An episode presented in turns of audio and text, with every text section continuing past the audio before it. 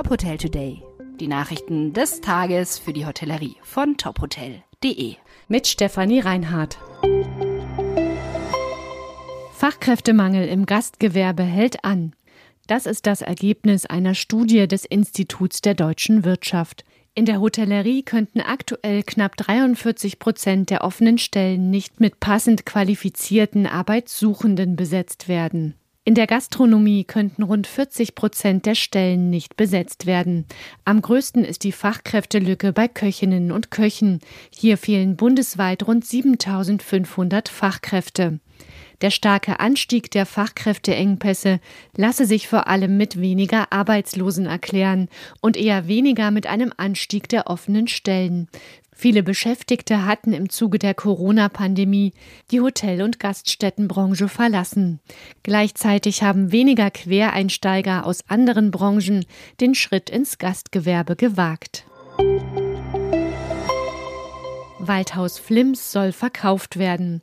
Das hat der Hoteldirektor bekannt gegeben. Mit dem Verkauf soll der Weiterbestand des Wellnessresort in der Schweiz gesichert werden.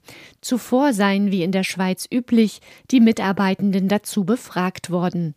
Grund für den Verkauf Grund für den Verkauf sind finanzielle Schwierigkeiten, in die das Hotel infolge der Corona-Pandemie und der enorm gestiegenen Energiekosten geraten sei. 2015 war das Haus mit 150 Zimmern, Spa, Fitnesscenter und Behandlungsräumen umfangreich saniert worden. Das historische Hotel in den Schweizer Alpen gibt es seit 1877. Erste Details aus Gutachten zu geplatztem Aquadom.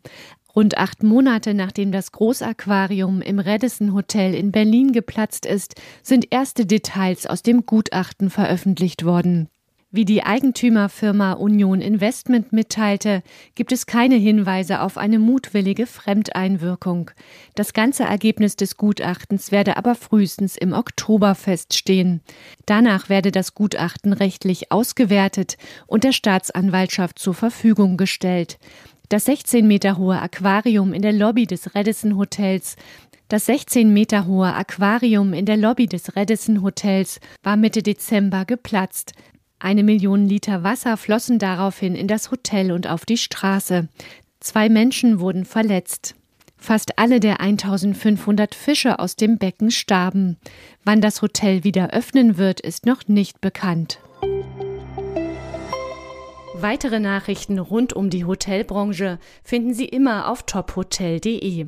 Folgen Sie uns außerdem gerne auf Instagram, Twitter, LinkedIn oder Facebook, um nichts mehr zu verpassen.